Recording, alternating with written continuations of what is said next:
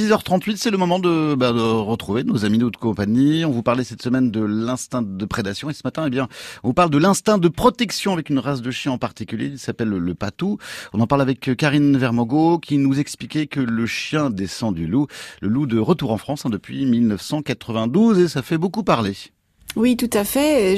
Donc le loup, le problème, c'est protéger nos troupeaux. Mmh. Euh, donc on a a priori les derniers chiffres, euh, à peu près 500 individus maintenant en France. Donc ils sont dans toutes les montagnes, hein, euh, Pyrénées, les Alpes. Il est remonté par l'Italie.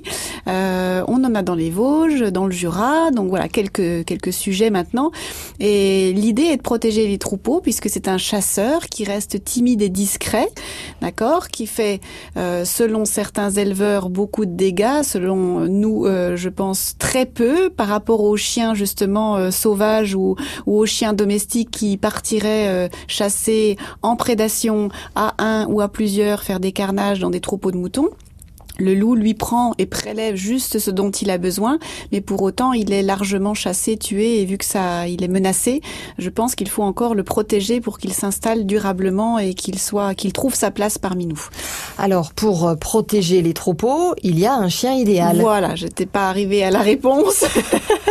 il y a un chien idéal qui est le montagne des Pyrénées, le patou, un gros chien blanc, Belle et Sébastien, euh, qui a cette particularité d'être suffisamment costaud euh, physiquement pour pouvoir faire face à un loup euh, et qui euh, est tout à fait facilement euh, imprégnable des moutons. Donc on les lève vraiment avec les, les moutons euh, pour qu'il les protège comme si c'était quelqu'un de, de, son espèce.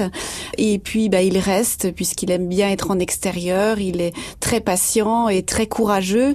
Il reste en extérieur avec les troupeaux et vraiment il est très dissuasif sur le le loup qui ne s'approche pas des troupeaux quand il y a un patou.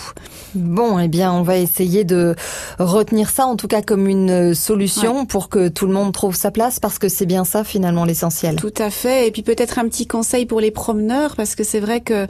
un patou qui est en action et qui, par définition, n'est pas très bien sociabilisé pour justement être efficace, laissez-le travailler, éloignez-vous, ne passez pas sous les clôtures pour traverser un champ pour aller au plus court, contournez, faites attention à vos chiens domestiques qui ne seraient pas en laisse euh, parce que le patou n'est pas très conciliant avec eux non plus.